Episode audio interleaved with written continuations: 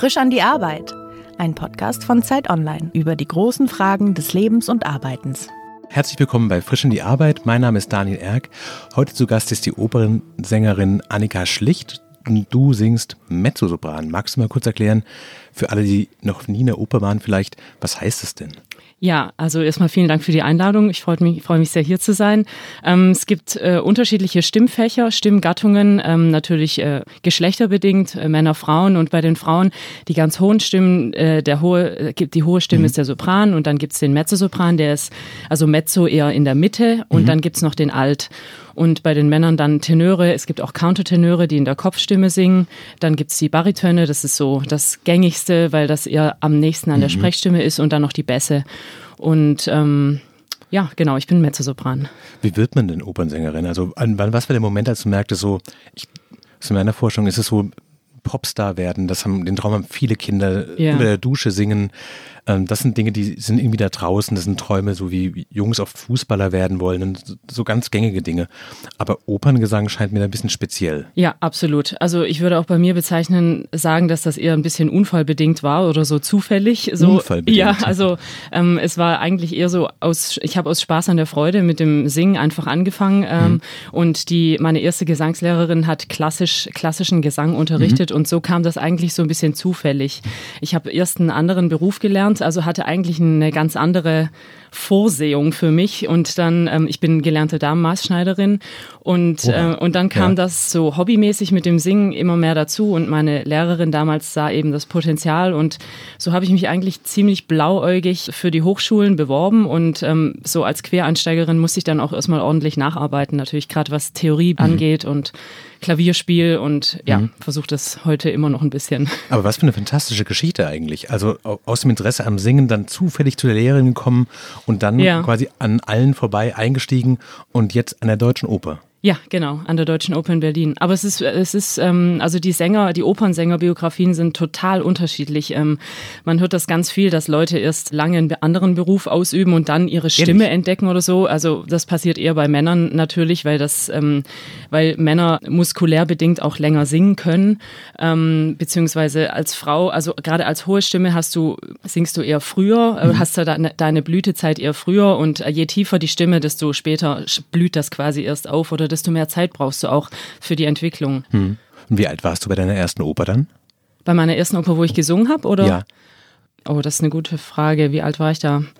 Das war, meine erste Oper war ähm, von, eine Oper von Ravel, wo ich die Hauptrolle singen durfte, L'Enfant et les Sortilèges. Und das Tolle war daran, dass ich damals eben noch ähm, meine Maßschneiderausbildung gemacht habe. Das heißt, wir haben gleichzeitig auch die Kostüme dafür gemacht. Und dieses pro ganze Projekt hat meine Gesangslehrerin, das war so ähm, mhm. semi oder eigentlich nicht mhm. gar nicht professionell. Und meine Gesangslehrerin hat eben einmal jährlich so was Großes veranstaltet und da durfte ich quasi beide Bereiche bedienen, einmal singen und dann haben wir aber ähm, mit der Klasse die Kostüme auch gemacht. Mhm. Und eigentlich habe ich dann auf der als ich dort auf der Bühne war, Blut geleckt und das wurde dann so ein bisschen ernster. Also ich war vielleicht 17 oder so, 16. Und das ist relativ spät für Operngesang, um sich dafür zu entscheiden? Also, äh, nee, eigentlich nicht. Nee, mhm. also ähm, ich habe mich damals auch noch nicht direkt dafür entschieden. Mhm. Das ging dann erst eigentlich kurz vor Beginn der Bewerbungsfristen dann los. So, ähm, also ich habe meine Ausbildung, die drei Jahre lang ging, auch äh, erst fertig gemacht und habe dann 2009 angefangen zu mhm. studieren und ähm, bis kurz vorher war das eigentlich auch noch offen für mich. So, ja.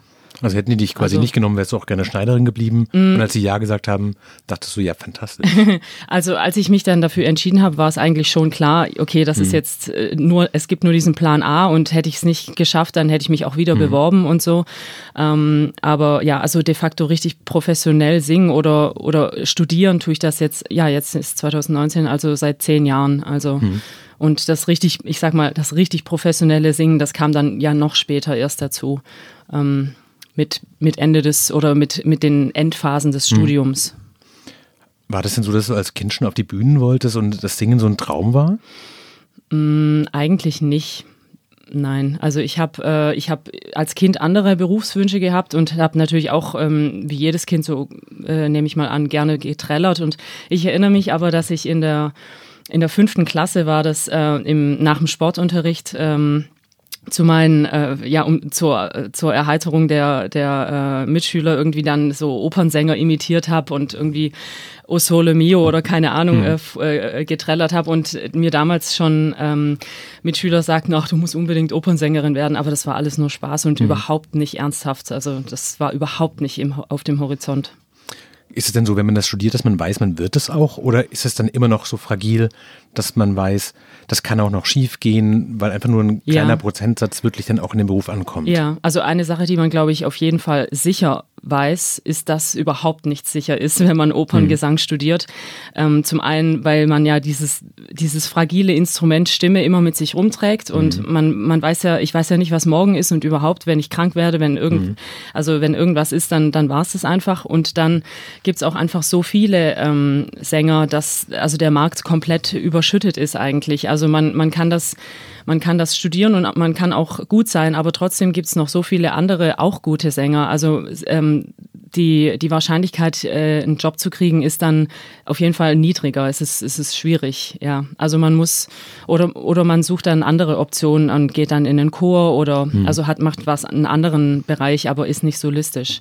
Also es ist auf jeden Fall ein schwieriger Markt, ja. Wie sieht denn dein Arbeitsalltag aus? Also wie viele Auftritte hast du in der Woche? Gibt es sowas wie ein Schnitt oder ist es immer in der Saison anders als in den Spielzeitpausen? Gibt es da noch andere Engagements? Bist du festangestellt? Ja. Wie funktioniert das? Also ich bin festangestellt an der mhm. Deutschen Oper in Berlin und ähm, das ist eine volle Stelle. Das ist eine volle Stelle, mhm. genau. Ich bin dort Ensemblemitglied und äh, je nachdem, was eben im Spielplan so anfällt, äh, kann es auch durchaus mal sein, dass ich in drei Opern parallel bin oder so. Das, also das heißt, ein voller Arbeitstag wäre dann zum Beispiel morgens um zehn Probenstart für eine Oper, die, die dann drei Stunden geht und dann habe ich in der eine Mittagspause und dann ein, äh, ein Coaching, Korrepetition für eine andere Rolle. Was war das zweite?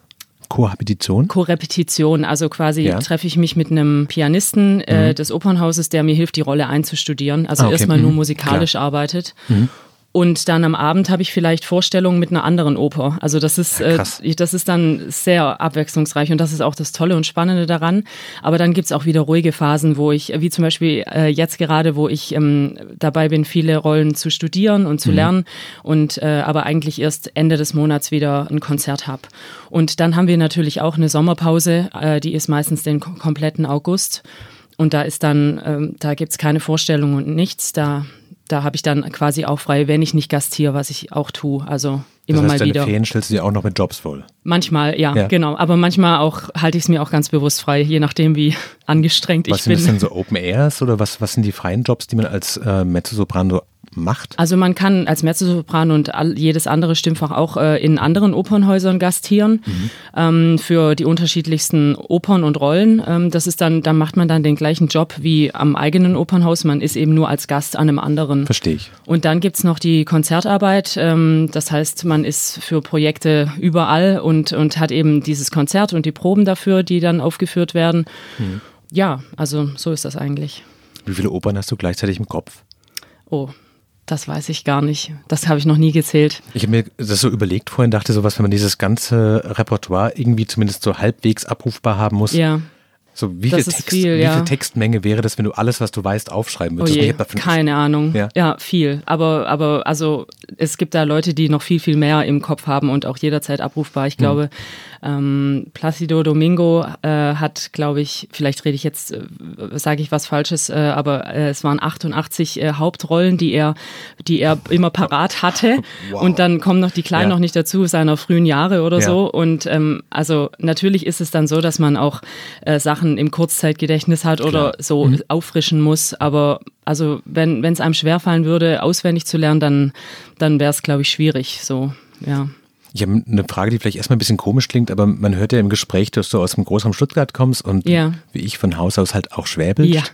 Ähm, wie ist es beim Singen? Hast du auch einen Dialekt beim Singen? Nein, nee, den habe ich nicht. Und auch Wie trainiert wenn ich, man das denn? Ähm, also im Studium geht man in die sogenannte Sprecherziehung ja. und da wird einem dann beigebracht, äh, wie man bitte nicht mit Dialekt redet und äh, dass das eben auf der Bühne äh, im Gesang oder auch in den Sprechtexten, ja. manchmal sind in Opern ja auch äh, Sprechtexte mhm. drin, dass das dann nicht rauskommt. Also es sei denn, es ist gewollt. Aber das hat quasi dein privates Sprechen nicht beeinflusst, sondern das ist quasi deine Berufsstimme und das schaltest du ja. an und das schaltest du ja. ab. Ja, also am Anfang war ich natürlich total, war mir das total bewusst und, und ich habe versucht, ja. alles extrem hochdeutsch zu machen und habe dann aber gemerkt, dass es äh, zum einen total anstrengend und war für mich auch ein bisschen gestelzt. Und äh, also ich denke mir mal, solange ich das im Privaten, äh, solange ich das auf der Bühne äh, ausschalten kann, ist ja, alles in Ordnung. Kannst du machen, was du willst. Ha ja, das ist doch am schönsten. Ja, ist auch ein Teil des Charakters ein bisschen, ne? Ja.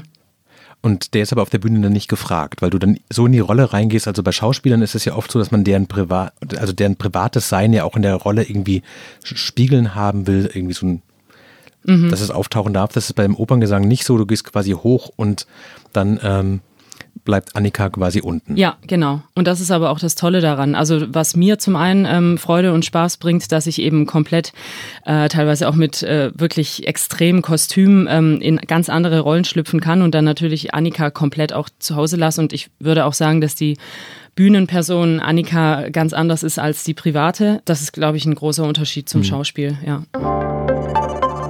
Dieser Podcast wird unterstützt von der International School of Management.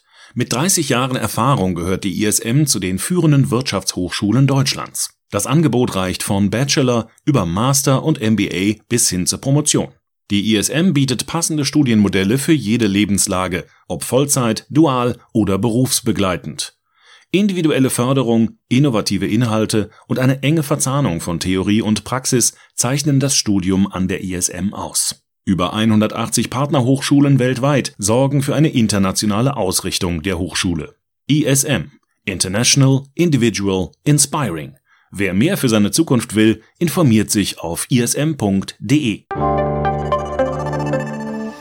Was ist denn das Anstrengendste an diesem Beruf? Also ist es eher so, ich stelle mir vor, dass es auch lange Pausen gibt, dass man viel warten muss und dass es eine Form von Langeweile gibt? Oder ist es immer das Gefühl, ist es gerade, ich bin zu 100 Prozent gefordert? Ja, also das ist äh, tatsächlich immer so der Fall, dass man, also dadurch, dass das Instrument in einem drinne ist und Singen eine ganz körperliche Arbeit mhm. ist, kann man nie sagen, ich mache heute mal 40 Prozent und das äh, läuft auch so. Also mhm. es sei denn, es sind Proben, da, da markieren wir. Also wir nennen das Markieren. Das heißt, äh, man stellt szenisch so, gerade für mhm. Wiederaufnahmen, wenn man nur wenig Probenzeit hat, dann stellt man das alles durch, aber um sich nicht komplett zu verausgaben, äh, dann singt Klar, man nicht mit ja. voller Stimme, sondern markiert das so ein bisschen. Also macht halbe Länge so, ja. Das heißt, du gehst nicht total in den Ton rein, sondern genau. so eine halbe so, sondern, Ja, so ein bisschen, ja, genau. Also es muss noch prägnant und natürlich noch im Tempo und Rhythmus und alles äh, sein, aber ähm, einfach um, um einen selbst ein bisschen zu schonen, macht man das so. Gerade wenn man auch an so mhm. Tagen wie, wie jetzt drei unterschiedliche Opern vorführen muss, dann ist es gut, wenn man sich da ein mhm. bisschen die Kräfte einteilt. Freust du dich, wenn es, du hast vorhin erzählt, dass du gerade im Moment nicht so viel singst? Ja. Ähm, freust du dich dann wieder drauf, wenn es wieder losgeht? Oder ist es wirklich wie quasi auch nach dem Urlaub als Arbeitnehmer, wenn man weiß, ich muss wieder anfangen zu arbeiten, ich mache den Job gerne. Ja. Aber es ist trotzdem, dann fängt die Arbeit wieder an. Oder hast du so ein Bedürfnis nachzusingen und ertappst dich manchmal zu Hause, dass du anfängst irgendwie, dass das so in dir drin ist. Ja, ja. Also ich singe zurzeit äh, trotzdem viel. Es ist eben nur nicht öffentlich. Also ich, mhm. Äh, ich übe und probe für mich alleine ja. und ähm, das, also quasi zurzeit findet alles hinter den Kulissen statt, aber ich mhm. ähm, habe keine Vorstellungen oder so. Also die nächste ist eben erst Ende des Monats, weil ich jetzt, ähm, das ist jetzt reiner Zufall, äh, im Spielplan in der Deutschen Oper gerade jetzt keinen Einsatz habe. Mhm. Das ist einfach nur Zufall. Das heißt aber, hinter den Kulissen arbeite ich trotzdem weiter und äh, dieses richtige gar nicht singen, das ist dann in der Sommerpause oder wenn ich wirklich im Urlaub bin oder so. Mhm. Und da juckt es mich dann schon. Also da habe ich dann auch wieder Lust anzufangen. Ja, ist wahrscheinlich ein bisschen schwieriger, wenn man irgendwo am Strand liegt und merkt, so, ja. jetzt würde ich mal richtig gerne in eine der großen Opern einsteigen, ja, wenn man ist, weiß, wie die Leute gucken das würden. Das kommt nicht so gut an. Nee, das lasse ich dann. Hast du schon mal ausprobiert? Nee. nee. Aber das ist dann tatsächlich so, dass es auch lange Phasen gibt, in denen du gar nicht singst. Es ist nicht so, dass man sagen würde, nein, man muss einmal die Woche mindestens das, die Stimme komplett ausgesungen haben, sonst verliert man irgendwas wie so Sportler, sondern du kannst auch mal sagen, so, ich bin jetzt zwei Wochen im Urlaub und ich benutze quasi die Stimmbänder nicht einmal komplett, das mm. ist in Ordnung. Ja, also das ist in Ordnung. Ja. Es ist auch ganz wichtig, dass man mal sagt, äh, ich mache jetzt zwei Wochen lang singe ich mal gar nicht und dann und dann braucht es auch eine Zeit, bis man wieder äh, drinne ist und und reinkommt, weil die Stimmlippen sind ein Muskel, der trainiert mhm. werden muss. Also merkt man das ganz, ich merke das ganz deutlich, wenn ich zwei Tage schon nicht gesungen habe, dass es einfach diese kleinsten Veränderungen ein bisschen da sind und ich wieder sozusagen äh, mich richtig aufwärmen muss, richtig reinkommen muss. Ähm, aber also ich singe jeden Tag und trotzdem ist es gut, so einen Tag in der Woche zu haben, wo man sagt, ja, heute ist äh, Ruhetag oder so. Ja. Was sind so die besten Arbeitstage für dich? Du hast so ein bisschen erzählt davon, dass es auch sehr volle Tage gibt, in mhm. denen sehr viele verschiedene Dinge passieren. Was ist für dich das perfekte Maß an Arbeit? Äh, eigentlich mag ich es tatsächlich am liebsten, wenn, wenn ganz viel los ist und, mhm. und wenn unterschiedliche Opern da sind und ähm, oder, oder wenn ich in der Neuproduktion bin, das bedeutet dann, man probt sechs Wochen lang ein Stück, das noch nie, wo mhm. diese Inszenierung noch nie da war. Das mag ich am liebsten, weil ich dann total gefordert und ausgereizt bin. Also dieses, äh, dieses äh, eigenständige, ich habe jetzt keine Vorstellung, ich teile mir meine, meine Probenphasen mhm. selber ein, das mag ich eigentlich nicht so gern. Haben sich denn die Dinge, die du mit 16, 17 dachtest, dass sie mit dem Beruf verbunden sind, ist es so, wie du das erhofft hast? Nee, es war ganz anders. Also Was ich bin da, ah, ich hatte halt auch dieses Klischee äh, der, der Opernsängerin im Samtkleid irgendwie vor Augen so und dass es alles ganz glamourös ist und, und bin und ähm, so dieses, der Blick hinter die Kulissen, wie viel Arbeit und was was wirklich genau bedeutet, das, das wusste ich so nicht, nee. Und ähm, war aber positiv überrascht. Also mhm. ich hatte mich ehrlich gesagt einfach so richtig damit auch gar nicht auseinandergesetzt, mhm. weil ich, wie gesagt, erst eine andere Karriere angepeilt hatte. Mhm. Ja. Es beruhigt mich ein bisschen, weil ich am Anfang auch überlegt habe, so was stelle ich mir nicht unter Operngesang vor und dachte erst, na, man stellt sich so ein bisschen dievenhaft vor, ja. dass jemand im Hotelzimmer sitzt und wenig reden soll und ja, geschont ja. wird und quasi bei jedem Sonnenstrahl mit dem weißen Schal ganz genau so. Und dachte ich natürlich, Quatsch, ist wahrscheinlich wie Hochleistungssport, dass man da sehr viel auch körperlich arbeiten muss. Ähm, aber es beruhigt mich ein bisschen, dass es dir dann auch nicht so viel anders davor ging, weil dieses Bild quasi auch der Begriff der Diva, der kommt ja aus dieser Welt. Ja, absolut, ja.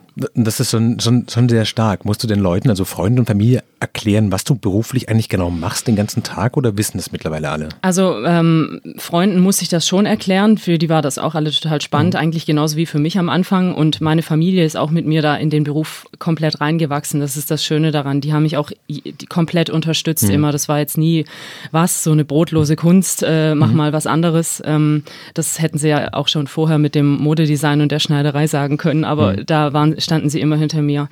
Ähm, ja, wie war jetzt, sorry, wie war die Frage nochmal? Die Frage beim Grunde, ob man Leuten aus der Familie und im Freundeskreis den Job nochmal erklären muss. Ja. Weil wahrscheinlich kannst du auch oft abends halt sagen, so nee, ich kann heute nicht in eine Bar mitgehen, das morgen ist ein großer Auftritt, ja, ich kann das, das nicht machen. Das ist tatsächlich so, also man muss schon diszipliniert sein und mhm. das alles in einem gesunden Maß natürlich, also es bringt auch nicht nichts Sklave seiner Stimme zu sein, mhm.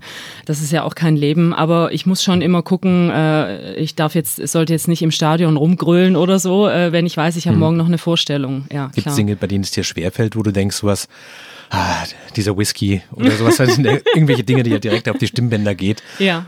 Ja, Oder klar, ja, absolut. Also manchmal ist das natürlich ein bisschen nervig, wenn man, äh, wenn man zurückhalten muss hm. und, und einfach auch genießen möchte, wie die anderen, ja. Hm.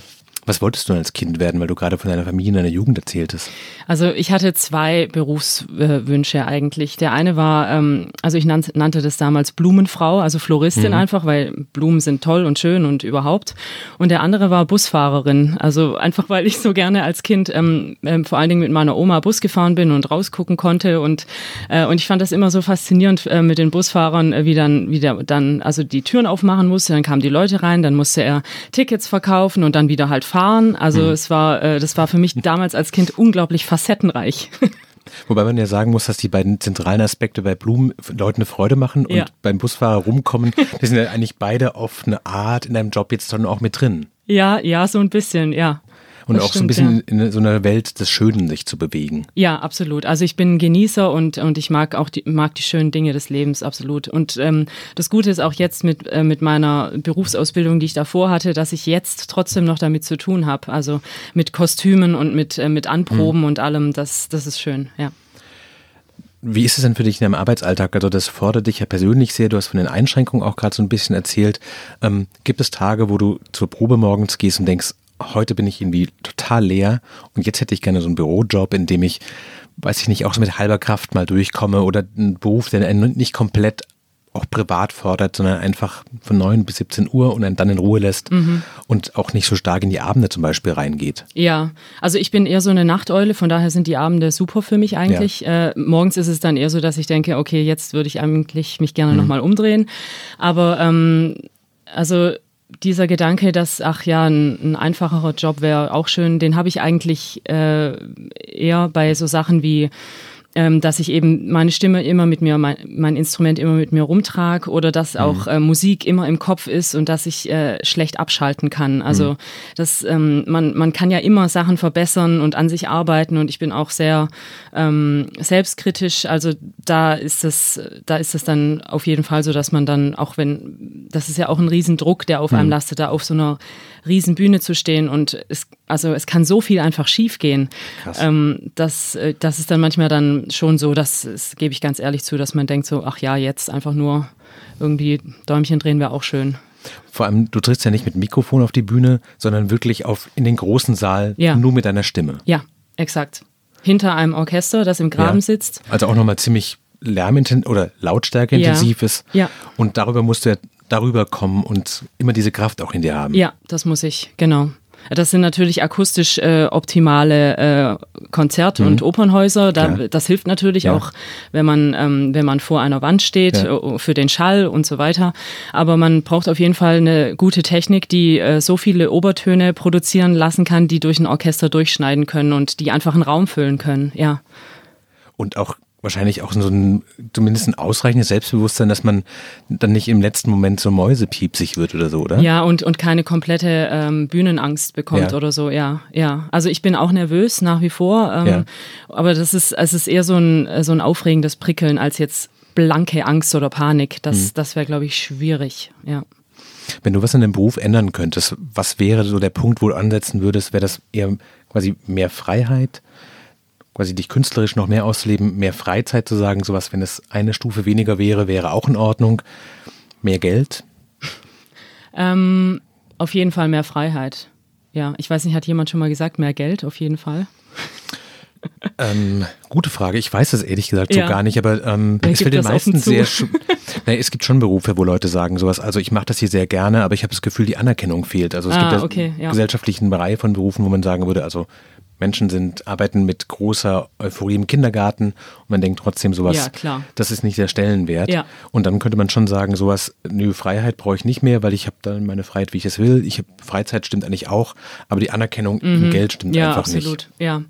Ja. Also ich würde für mich eher die Freiheit nennen, weil ich ähm, weil ich natürlich äh, permanent Vorgaben habe, sei es vom Komponisten, der mir mhm. sagt, wie lang ich äh, was zu singen habe und auch wie laut oder wie leise. Mhm. Das ist ja alles schon vorgegeben. Äh, und dann habe ich ähm, zudem noch äh, den Regisseur oder die Regisseurin, die mir genau sagen, wie was zu sein mhm. hat. Also man ist schon so ein Rädchen im großen Zahnwerk, ähm, Zahnrad und ähm, da ist es, wäre es dann manchmal schon schön, einfach freier zu sein. Und anders mhm. wie im Schauspiel zum Beispiel, ist man als Opernsänger ja auch immer in dem rhythmischen Korsett. Also mhm. ich kann ja nicht, ich habe ja ein vorgegebenes Timing, in dem ich so natürlich wie möglich agieren muss. Du kannst ihm nicht deinen eigenen Stempel aufdrücken und sagen, ich lege nee. diese Rolle jetzt ein bisschen exzentrischer an, sondern das ja. muss genau funktionieren, weil das Orchester drei Sekunden später wieder einsetzt. Genau, genau. Das ist ja. alles rhythmisch vorgegeben. Es sei denn, es ist eine Generalpause komponiert, wo ich dann was ausspielen kann, solange ich will, oder ist es so gewollt oder so.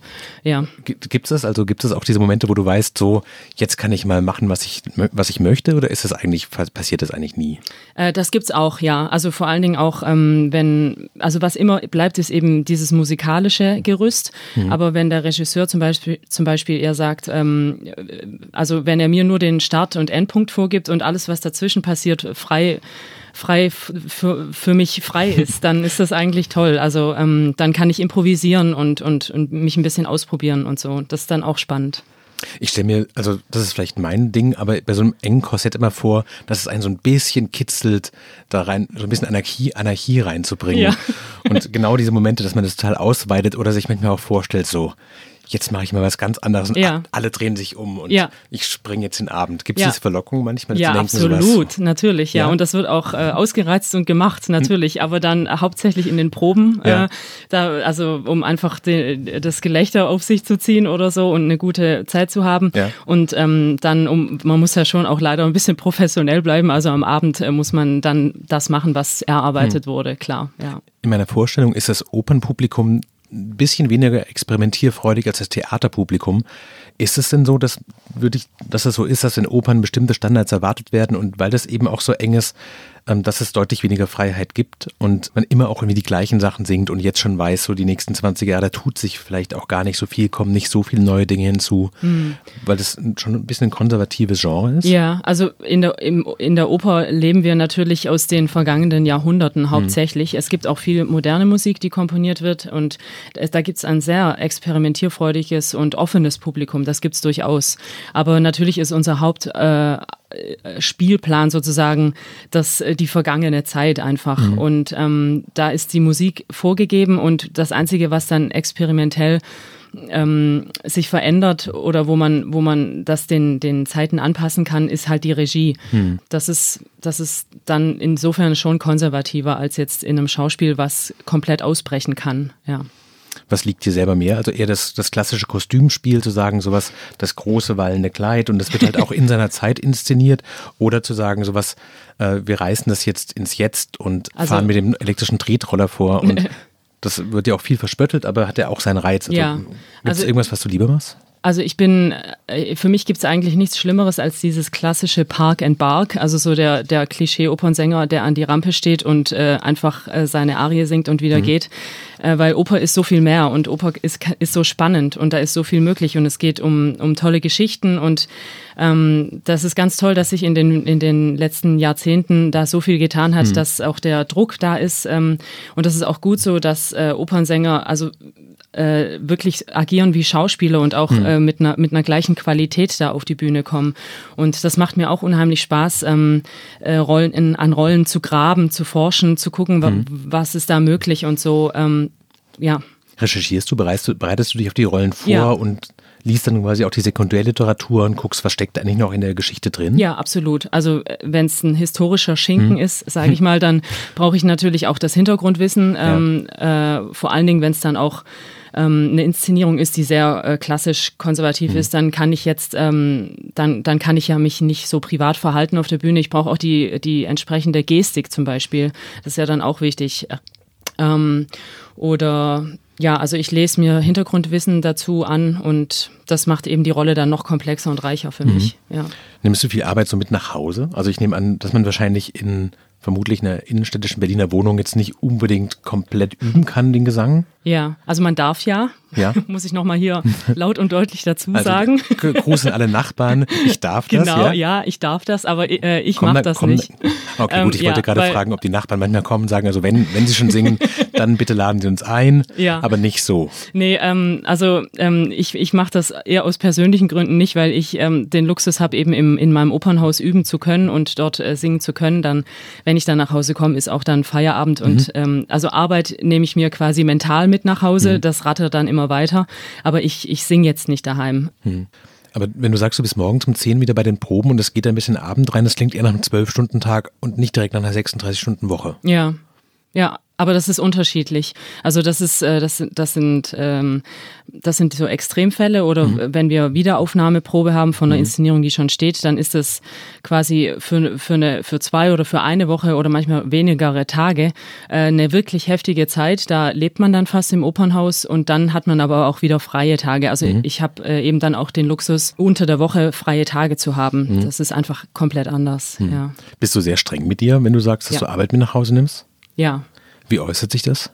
Also ich bin, ich bin einfach sehr selbstkritisch und, und streng mit mir und ähm, ja, also tendiere dazu, Sachen zu zer, zerlegen, mhm. äh, zu zerdenken, so das auf jeden Fall. Weil man eben beim Gesang, das sind immer nur so Momentaufnahmen und, ähm, und man, man arbeitet ja so viele Wochen auf was hin oder mhm. äh, und dann und dann hat man nur diesen einen Moment, das vorzutragen und da muss dann alles zusammenkommen. Ja, und ähm, wenn dann was nicht gelingt, wie es geplant war oder wie man es möchte oder wenn, wenn man sich nicht so fühl, fühlt, wie man möchte, dann ist das natürlich ein bisschen ärgerlich und beschäftigt mich dann noch mehr, ja. Bist du selbst ein guter Chef? Äh, ich würde sagen, nee, überhaupt nicht. Nee. Warum nicht? Ja, eben weil ich, also weil ich gerade so also zu einem guten Chef gehört ja auch, dass er freundlich und, und nett mit zu seinen Mitarbeitern ist. Ja, zum Beispiel. Ja. Sich auch Feierabend gibt und auch mal sagt, ja. so es reicht, das war jetzt wirklich. Ja, und auch mal so. loben kann oder ja. so, ja. Äh, und da habe ich auf jeden Fall Nachholbedarf, ja, würde ich sagen. Gibt es denn in, dem, in diesem ganzen Stress, und das klingt nach einem positiven Stress, gibt es manchmal Momente, wo du denkst, ich möchte meine Spielzeit pausieren, ich möchte jetzt, weiß ich nicht, ähm, ein halbes Jahr mit einem Rucksack durch Thailand fahren oder diese Momente, in denen du denkst, irgendwann ist Rente und dann ist vielleicht auch schön. Ja, so beides ein bisschen, ja. ja. Also das mit dem Rucksack und Thailand, das habe ich mich tatsächlich noch nicht getraut. Das müsste man wahrscheinlich einfach mal machen. Aber genauso freue ich mich auch ähm, auf naja, nee, das, das, das lassen wir vielleicht so. Nee. ja, naja. das, mit der Stimme, das hast du ja auch schon zweimal erwähnt, zu sagen, dass du dein Instrument immer bei dir hast. Mhm. Ähm, ein bisschen ist es ja so, du wärst ja gezwungen, quasi mit einer Stradivari durch Thailand zu backpacken. Ja. Und dass das einem Angst macht, das verstehe ich auch. Mhm. Dass man sagt sowas, ja, aber wenn ich mir jetzt irgendwas einfange, das kann meine komplette Karriere rüberkippen. Ja, aber so denke ich eher nicht. Ich denke jetzt nicht äh, da direkt also immer als äh, äh, Thema Nummer eins an meine Stimme, sondern eher, was würde passieren, wenn ich jetzt, äh, wenn ich jetzt wirklich aussteige? Wie, wie würde ich, würde ich überhaupt wieder nahtlos mhm. so in den Beruf reinkommen? Weil mhm. mit Vorsingen und und äh, Opernhäuser planen ähm, ja teilweise Jahre im Voraus ihre ihre Produktion und äh, wenn man da sagt, ich bin jetzt hier mal ein Jahr geblockt, dann wirft das einiges durcheinander. Also da habe ich, glaube ich, nicht genügend Mut. Ja. Wie lange im Voraus bist du jetzt verplant? Also weißt du schon quasi so 2021 im ja. Oktober fängt das an und das, ja, das ist schon das so. War, ja, ja, ich weiß. Das ist ja schrecklich. Ich weiß aktuell schon.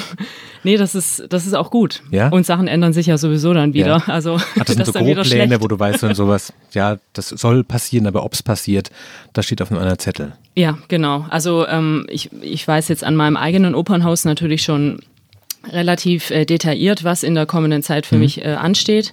Aber ähm, für, für Gastsachen, äh, die planen teilweise eben, also das längste, was ich jetzt weiß, ist 2023. Da weiß ich, was ich machen werde und so. Und das ist dann natürlich noch nicht offiziell äh, geplant, ja. also an, angekündigt. Verträge sind noch nicht äh, unterschrieben okay. und so. Äh, das heißt, es ist erstmal nur angedacht. Ja. Okay, verstehe. Aber sind die so weit sind die die Rahmen quasi, dass du weißt, äh, was du in fünf Jahren hm, vielleicht machen wirst. Mhm, ja. Und das ist auch genauso schwierig dann, weil ich muss ja auch äh, in die Zukunft planen können und sagen, wie werd, werde ich, wie wird sich meine Stimme hm. entwickeln, wie klinge ich in vier, fünf Jahren. Das, das kann ich ja jetzt so letztlich auch noch nicht genau sagen, sondern nur Tendenzen. Also äh, gerade was Rollenauswahlen jetzt angeht. Hm. Ähm, ich Aber was kann passieren? Also, dass deine Stimme tiefer wird und deswegen bestimmte Rollen immer zu Sopran nicht mehr in Frage kommen? Ist das das, was. Ja, sowas kann ja? passieren oder, ähm, oder ja, also passieren kann alles. Äh, passieren kann auch. Ich, Aber lass uns mal nicht von den schlimmen Sachen ja, ausgehen, okay. sondern quasi so, gibt es Sachen, wo du sagst, ja, nee, in drei Jahren, glaube ich, dann kann genau. ich es nicht mehr singen. So, das, so eine ganz natürliche Stimmentwicklung, ja. Äh, dass man sagt, so die Rollen, die waren für jetzt gut, für mein mhm. Alter und, und für, die, für den Stand, wo ich jetzt bin, aber in Zukunft äh, tendiere ich zum Dramatischeren hin, äh, also das heißt äh, größere, schwerere Rollen mit äh, größerer Orchesterbesetzung, mhm. wo man also auch mehr Stimmvolumen braucht, das aber natürlich Zeit braucht zu wachsen. Okay. Äh, solche mhm. Sachen, also ähm, so muss man planen. Was für Rollen sind mit Ende 20 die perfekten Rollen? Also gibt es sowas, wo man klassischerweise sagt, ja, das, das und das und das ist jetzt angesagt, aber in vier, fünf Jahren gibt es da Dinge, die man vielleicht kennt? Ähm, also so jetzt, ich spreche jetzt persönlich für mich, was, ja. was jetzt zurzeit äh, super ist, ist zum Beispiel ähm, also immer wieder gut sind, sind gewisse Mozart-Rollen. Für mich mhm. Mozart äh, ist immer wieder wunderbar für die Stimme, weil, also für die Stimmhygiene sozusagen, weil, weil technisch so viel gefordert ist und man sich immer wieder gut einjustieren kann. Äh, da, also da Mozart fällt, ist speziell anspruchsvoll. Auf jeden Fall, ja, okay. mhm. weil, weil er so pur ist. Und deswegen ist es so, ist es genauso schwierig auch. Man kann mhm. sich nicht hinter einem äh, dicken Orchesterapparat verstecken und sagen, ja, den Ton, den, den hau ich einfach raus und wird schon mhm. so. Bei wem kann man sich gut verstecken? Ähm, ähm, da möchte ich jetzt keine äh, direkten Komponisten nennen, aber. Gibt es so, die Fauli-Opern, wo man weiß, ja, das, das kriege ich auch noch nach zwei Bier morgen hin? Naja, das ist also, das wäre dann eher so, wenn man so ganz kleine Wurzen zu singen hat, so, ja. so Mini-Rollen, so hier, äh, hier ist der Brief, auf Wiedersehen. Äh, mhm. Für sowas äh, geht es dann noch eher, wobei ich natürlich professionell bin und, ähm, und äh, das jetzt so sowieso nicht mache. Nein, aber ich glaube, es ist ja in jedem Beruf so, dass man weiß, es gibt Dinge, auf die muss man sich wirklich mehrere Tage ja. vorbereiten und die brauchen 100% Aufmerksamkeit. Genau. Aber, und das gehört ja auch dazu, dass es Dinge gibt, die kann man einfach aus seiner Souveränität und seiner Erfahrung rausmachen und diese Mischung ist es ja auch. Also niemand kann die ganze Zeit nur sprinten, niemand kann immer Absolut. nur 100 Prozent sein. Genau. Ich finde es vollkommen legitim. Ich finde es nur interessant, wenn man, glaube ich, wahrscheinlich auf der anderen Seite der Bühne, wenn man nicht gerade Experte oder Feuilletonist ist, davon keine Ahnung hat mhm. und jede Oper irgendwie beeindruckend und toll ist und dann sagt so, auch vielleicht die Wertschätzung fehlt, dass man sagt, ja, Mozart ist wirklich, wirklich krass, das ist wirklich technisch anspruchsvoll und sportlich anspruchsvoll. Und dann gibt es andere Sachen, wo man sagt, das ist eine schöne Oper, das ist ähm, musikalisch eingängig und ein schöner Abend, aber das verlangt einem vielleicht halt nur 85 Prozent ab, weil die Oper einfach so ist, wie sie ist. Hm. Also anspruchsvoll ist es für den Sänger auf der Bühne immer gleich, mhm. würde ich sagen. Auch ähm, ob ich jetzt Mozart oder Wagner singe, äh, das sind einfach unterschiedliche Anforderungen und äh, die sind aber je nachdem trotzdem gleich schwierig. Also mhm. ja, genau. Würdest du sagen, du arbeitest für Geld? Nee. Also das brauche ich natürlich, mhm. äh, aber ähm, auf keinen Fall, nee, weil äh, ich, nee, also so, so gut wird man dann auch nicht bezahlt. Gibt es denn in deiner Branche sowas wie die große finanzielle Verlockung? Also bei Fußballern war das lange Jahre so, dass quasi am Ende ihrer Karriere, wenn sie ein bisschen langsam werden, gehen sie in die USA oder nach Japan und spielen dann noch zwei Jahre hoch bezahlt. Mhm. Ähm, gibt es bei dir auch sowas oder die, so die, an, weiß ich nicht, nicht mehr unbedingt unmoralischen Anfragen, wo man sagt so, ja, finanziell super lukrativ, aber halt künstlerisch nicht so interessant. Gibt es diese quasi diese Jobs auch? Die gibt es auch, ja. Ja, ja die es auch. Das sind dann das sind dann irgendwie diese, diese klassischen Klischee-Veranstaltungen, würde ich vielleicht sagen, wo man dann als, äh, als tatsächlich als Diva gebucht wird oder so, weil mhm. die Leute so ein konkretes Bild von allem haben und da soll man dann die, ähm, die Opernklassiker singen und dann mhm. am besten noch äh, mit dem besagten weißen Schal oder so und ähm, das, da bringt man dann so die Opernschmankerl und, ähm, äh, ja. und, und, das war's dann wieder, ja. Also das, das macht man aber das dann klingt, auch. Das könnte aber auch mal voll Spaß machen, einen Abend, oder? Ja, also das ist, ja, wenn man mit, wenn man das mit den äh, dementsprechenden Kollegen macht, ist das auch mal witzig und so, aber ähm, trotzdem ist das natürlich nicht erfüllend, so auf keinen Fall. Man mhm. macht den Beruf wegen was anderem, ja. Was ist es denn, warum du den Beruf machst? Also ist es die, die Liebe zur Musik oder ist es eher auch dieses, die Bühne und die, die Zusammenarbeit? Ähm, eine Kombination aus allem, auf jeden mhm. Fall. Äh, aber gerade ich äh, liebe diese, dieses, diese Zusammenarbeit und an einem Opernhaus oder in der Produktion kommen ja wirklich alle Gewerke zusammen. Also das ist so schön und spannend. Man hat die Musik, man hat äh, also die Orchestersänger, dann hat man äh, Kostüm, dann hat man die Techniker, dann hat man ein Bühnenbild und, und Regie und alles kommt zusammen mhm. und man hat natürlich auch äh, das Libretto, also den Text äh, als mhm. Vorlage. Es ist, also es ist so die, die hehrste Kunst sozusagen. Mhm. Ähm, und deswegen betrachte ich das Ganze auch als äh, Mannschaftsveranstaltung. Äh, und ähm, das gefällt mir eigentlich mit am mhm. meisten, dass es so, eine, so ein Gemeinschaftsding ist, ja. Wie wichtig ist der Applaus?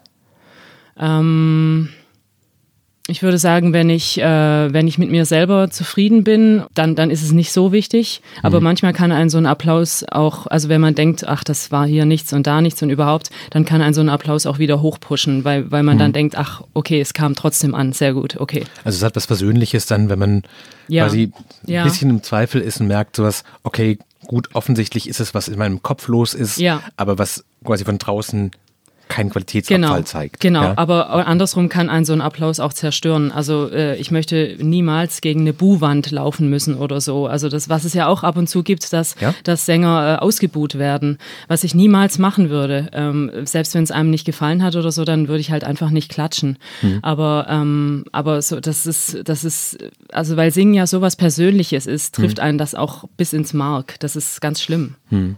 Ist es denn so, dass solche Sachen, dass man auch weiß, es gehen einfach Dinge schief, weil so viele Menschen daran beteiligt sind, weil so viel auch von Faktoren bei der Stimme, die man gar nicht so genau beeinflussen kann vielleicht oder die schwer zu beeinflussen sind zumindest, dass man immer dieses Risiko im Kopf hat oder hast du den Eindruck, ihr seid eine geölte, eingespielte Maschine, die eigentlich, da muss schon was Großes passieren, damit man im Publikum merkt, hoppla, da war der Wurm drin. Ja, also ähm, alle arbeiten eigentlich so professionell, dass das außen zum Glück äh, nicht ankommt, wenn jetzt mhm. so Kleinigkeiten nicht funktionieren, was, was jeden Abend irgendwie letztlich der Fall ist. Mhm. Also das sind teilweise kleinste Kleinigkeiten, aber manchmal auch größere Sachen. Aber jeder ist so gut in seinem Job, dass das äh, nach außen nicht mhm. wahrgenommen wird. Äh, wir hatten vor zwei Jahren trotz allem dann äh, diesen großen Wasserschaden an der Deutschen mhm. Oper in Berlin und da wird dann natürlich ganz offensichtlich klar, dass das was nicht in Ordnung ist, weil dann äh, Gott sei Dank nach schneller Zeit wieder der Spielbetrieb anlief, mhm. aber eben nur in halber Szene, also mhm. mit halbem Bühnenbild oder, oder so. Und dann merkt man das natürlich offensichtlich. Mhm. Ja. Du hast eingangs gesagt, dass ähm, das Alter eine gewisse Rolle spielt, weil der Körper sich verändert. Was ist denn dein Eindruck? Hast du die besten Zeiten noch vor dir? Bist du noch am Anfang oder bist du jetzt schon auf dem Höhepunkt? Hast du so ein Gefühl dafür? Ähm, also ich würde sagen, für mich persönlich kommt meine beste Zeit noch auf jeden Fall, weil ich ähm, von meinem Stimmfach her äh, langsam, aber sicher ins Dramatische mhm. tendiere. Das heißt, ähm, was ist eine klassische dramatische Oper? Also äh, das eine dramatische Oper sind zum Beispiel oder oder eine, eine, eine Oper, wo eine dramatische Stimme mhm. gefordert wird, sind eben diese großen Opern, die vorzugsweise von Richard Wagner oder oder Giuseppe Verdi geschrieben wurden, wo mhm. einfach großer Orchesterapparat da ist, wo aber auch große Figuren äh, darzustellen mhm. sind äh, sei es tonal oder auch äh, figural einfach, ja. Figural heißt es schauspielerisch ja, dabei. Ja, und das sind wichtige äh, Charaktere, so in die man auch einfach auch mental erstmal reinwachsen muss. Was, in was wächst du gerade aktuell rein? Also welche konkreten Rollen? Also ähm, jetzt konkrete Rollen äh, für mich nächste Spielzeit zum Beispiel ähm, sind äh, Fenena in Nabucco, das ist, mhm. äh, das ist eine Sache. Oder dann werde ich auch meine erste Frika singen im Rheingold, äh, mhm. im Neuen Ring an der Deutschen Oper in Berlin und da freue ich mich total drauf. Ähm, ist es, wie man sich das bei Wagner so vorstellt, ist es auch dann quasi so ein Aufstieg in eine bestimmte Liga, wenn man ja. das mal gemacht hat? Also das ist schon dann eine andere Hausnummer auf jeden Fall als ja. jetzt so diese Anfängerrollen. So ja klar, ja. Also Damit dem, wartet man auch länger. Auch mit dem Wissen, dann kommt nochmal eine andere Aufmerksamkeit auf dich zu und auch eine andere, weiß ich nicht, Star-Qualität vielleicht, weil Leute auch sagen so, hoppla, das gucken wir uns genauer an. Ist es denn so, dass an diesen Rollen auch dann so die, der Zuspruch des Publikums hängt? Ja, also einmal so ganz äh, natürlich bedingt, weil die Rollen äh, Hauptrollen sind und, und hm. größer sind. Das heißt, man ist länger öfter auf der Bühne. Das heißt, man wird eher auch wahrgenommen. Ja. Äh, das ist erstmal so ganz neutral gesagt, wie, wie der Auftritt dann auch war. Und dann natürlich auch, weil diese Rollen einfach so ein, so ein großes Standing haben. Hm. So, also eine Frika ist, äh, hat jetzt im Rheingold unbedingt nicht äh, am meisten zu singen an dem Abend, aber sie ist, sie ist einfach die Frau von Wotan, hm. Äh, vom, vom, vom All, allwärtigen Gott. Ja. und das muss man, die Schuhe muss man halt auch erstmal ausfüllen, ja. Also Nabucco, Wagner, was ist noch gerade genau, auf dann, dann singe ich noch das, ähm, also im Konzertbereich kommt noch einiges Schönes. Das ist zum Beispiel das Lied von der Erde von Mahler. Das singe mhm. ich in Klagenfurt. Ich singe äh, die erste Walpurgisnacht von Mendelssohn Bartholdy in der Elbphilharmonie. Und Im großen dann, Saal dort. Ja, ja, ich freue mich schon. Ich freue mich auf die sagenumwobene Akustik. Ja? ja, ich will sie selber ausprobieren. Man hört ja einiges. Ist es wie, so ein bisschen wie äh, mit Fußballstadien, dass man weiß, äh, bestimmte Häuser haben eine bestimmte Atmosphäre, eine bestimmte Akustik und da möchte man einmal, einmal dort singen? Ja, klar. Ja? Auf jeden Fall. Ist ja. es die Elbphilharmonie im Moment? Also quasi als so Benchmark europaweit oder so? Also das, also bei der Elbphilharmonie ist ja eher so, dass man, äh, dass sie jetzt eher wegen schlechter Akustik in den Schlagzeilen stand. Ja. Ähm, da, das rein, allein deshalb will ich einfach das selber mal ausprobieren. Du willst so. wissen, was dran ist ja, und wie deine absolut, Meinung ist. Ja, genau. Aber mhm. dann gibt's natürlich diese, diese ähm, Konzerthäuser und Opernhäuser, die eine tolle äh, Akustik haben und, mhm. und wo man gerne einfach singen will, ja. Gibt es sowas wie bei, bei Popbands, man sagt, wir würden noch einmal gerne eine Clubtour spielen in den kleinen Venues oder ist es immer größer und schönere Opernhäuser ist immer besser. Ähm, also so denke ich gar nicht. Ähm, was für mich interessant ist, sind eben die Rollen und, ja. äh, und also wenn das jetzt, äh, also natürlich ist es toll, irgendwie in, in London oder an der Met oder was weiß ich, äh, singen zu können, aber ähm, Was davon hast du schon gemacht? Also ich war noch an keinem Haus. Ähm, okay. Ja, mhm. aber das ist äh, also. Das kommt jetzt alles. Ja. mal schauen, wer ja. weiß. Aber ähm, ähm, also was viel spannender ist, sind eigentlich die Rollen und äh, mit denen, mhm. die man dann singt und mit denen man dann wachsen kann und die führen einen dann, wenn alles gut läuft, auch zu den Häusern dann. Ja.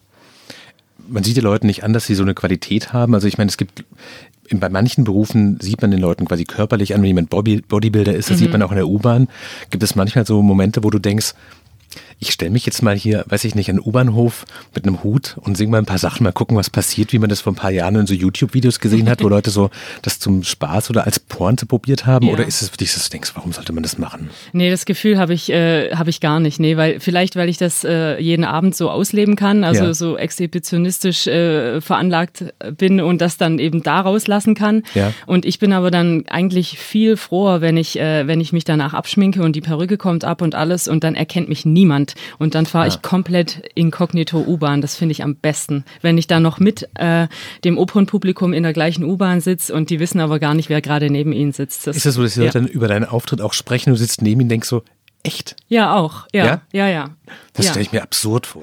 ist es auch, ja. ja manchmal stelle ich mir auch schrecklich vor, wenn Leute sagen sowas, oh Gott, passiert sowas, dass die Leute dich blöd finden, du sitzt daneben und denkst so, ich steige gleich aus und das ist gut, sonst würde ich euch was sagen. Ja, also äh, oh, oh, je, zum Glück habe ich das über mich persönlich so noch nicht gehört, ja. aber, ähm, aber auf, auf, jeden Fall hört man dann vom Publikum, dass ihnen irgendwas nicht mhm. gefallen hat und da will ich dann manchmal schon sagen, ja, aber wissen Sie denn nicht, dass das und das und das so, mhm. klar, also ja, aber ich habe dann eben keine Lust, ähm, ähm, mein, mich da preiszugeben ja, und ja, natürlich. so, das lässt man dann. Aber gibt es klassische Dinge, die das Publikum schwer verstehen kann? Also so Sachen, wo man sagt, das ist einfach unfassbar schwer, das zu machen und das nimmt man aber, wenn man im Publikum sitzt und sich damit so von innen noch nie beschäftigt hat, dann ist es schwer, das nachzuvollziehen, dass solche Dinge so sind, wie sie sind?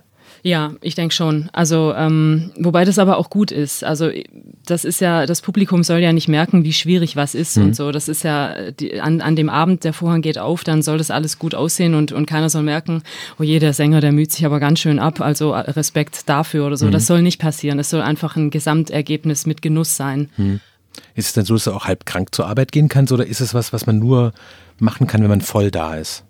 Ähm, nee, also man kann auch halb krank singen. Man mhm. sollte das aber, also es kommt darauf an, wie krank und mhm. überhaupt, wenn sich das richtig auf den Hals legt, dann sollte mhm. man das tunlichst lassen. Aber äh, klar kann man auch krank singen. Also ähm, ich habe das auch schon gemacht und wenn man danach die Zeit hat, sich wieder zu regenerieren, ist mhm. das auch in Ordnung. Aber wenn man konstant lange äh, krank singt oder sich überausgabt, dann ist das nicht gut. Also man muss auf sich achten.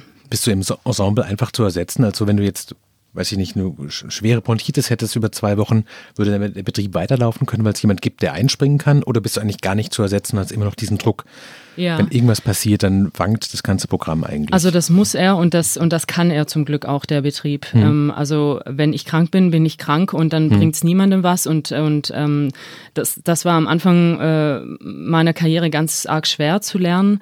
Dass, ähm, also ich als Anfragen kam und ich krank wurde oder das aus irgendwelchen Gründen nicht machen konnte, dann dachte ich erst, oh Gott, ich werde nie wieder für irgendwas angefragt. Hm. Das wird nicht mehr passieren. Und mittlerweile weiß ich aber durch die Praxis äh, und die Erfahrung, dass ähm, dieser, dieser dieser äh, berühmte Vorhang am Abend sich durchaus auch ohne mich hebt und hm. ähm, dass äh, Lösungen gefunden werden können, wenn es teilweise auch noch so schade ist. Ist das denn für dich eher Beruf oder Berufung, was du da machst?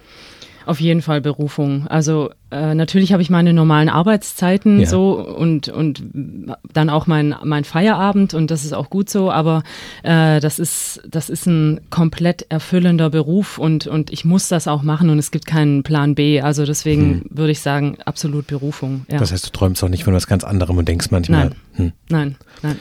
Wenn du nach Hause gehst, singst du vor dich hin oder ist das wirklich dann so sehr Beruf, dass die Musik eigentlich für dein Privatleben damit erledigt ist? Also, äh, nee, das rattert dann schon noch weiter. Und also ich singe auch in, unter der Dusche dann so. Ja. Also, also ich, Aber auch deine Opern, also nimmst du deine Arbeit mit in die Dusche? Ähm, ja, ich nehme meine Arbeit mit in die Dusche, aber ja, ja, die Dusche nicht mit in die Oper, genau. Ja. Nein, aber äh, hörst du dann auch Musik und hörst du dann die Sachen auch in deiner Freizeit an oder ist es so, dass also das ist ja dann keine Freizeit, das ist ja dann, also das, so, das ist dann wieder also vorbereitend für die Rolle. Das ist so schwierig zu sagen, wo ist jetzt äh, Freizeit, wo höre ich wo höre ich äh, die, die Arien oder so äh, jetzt mhm. äh, als reine, als reines mhm. Freizeitding mhm. oder wo ist das vorbereitend? Also so wenn ich, wenn ich jetzt komplett frei bin und Urlaub habe oder so, dann, dann höre ich eigentlich keine klassische Musik und also vor allen Dingen keine Vokalmusik mhm. und dann singe ich eigentlich auch nicht, nee. Wenn man auf dem Niveau singt, wie du das machst, kann man sich ja noch Popmusik anhören oder denkt man ja, die ganze klar. Zeit so, oh. Also beides. ähm, aber klar höre ich, höre ich alle möglichen Musikrichtungen, klar, ja. Also es ist nicht so, dass du rausgehst und denkst, bitte, ich möchte jetzt bis zum Probenanfang nur Stille haben, sondern das ist trotzdem, das stört dich auch nicht da drin. Doch, Stille ist tatsächlich äh, eigentlich das beste Mittel, hm. so. Also das mag ich auch sehr, sehr gerne. Ähm, ich beriesel mich jetzt nicht mit, äh, mit Radiomusik noch oder so, ähm, sondern Stille ist auch am erholsamsten. Oder eben, was ich besonders gern mag, sind Podcasts, also das gesprochene Wort. Ja, fantastisch. Wie treffend. Ja, ja Wahnsinn. Herzlichen Dank, schön, dass du da gewesen bist. Das war frisch Gerne. an die Arbeit mit der Opernsängerin Annika Schlicht. Aus Sturgott. Aus Sturgott, ja. Ähm, die jetzt in Berlin an der Deutschen Oper singt. Und der nächste Termin ist Ende Juli, gell? Richtig, Ende Juni ist das. Juni, genau. gut. Schön, dass du da warst. Mein Name ist Daniel Erk. Du ähm, kannst das gar nicht mehr so richtig. Das stimmt leider ein bisschen. Ich bin auch gerade super aufgeregt. Ja. Meine Familie sagt, ich kann das auch nicht mehr, aber wir tun einfach so. Für die meisten reicht's, ne? Ja, genau. Wenn es Ihnen gefallen hat, ähm, schreibe Sie eine E-Mail an frischandiarbeit.zeit.de und Servus. Wiedersehen.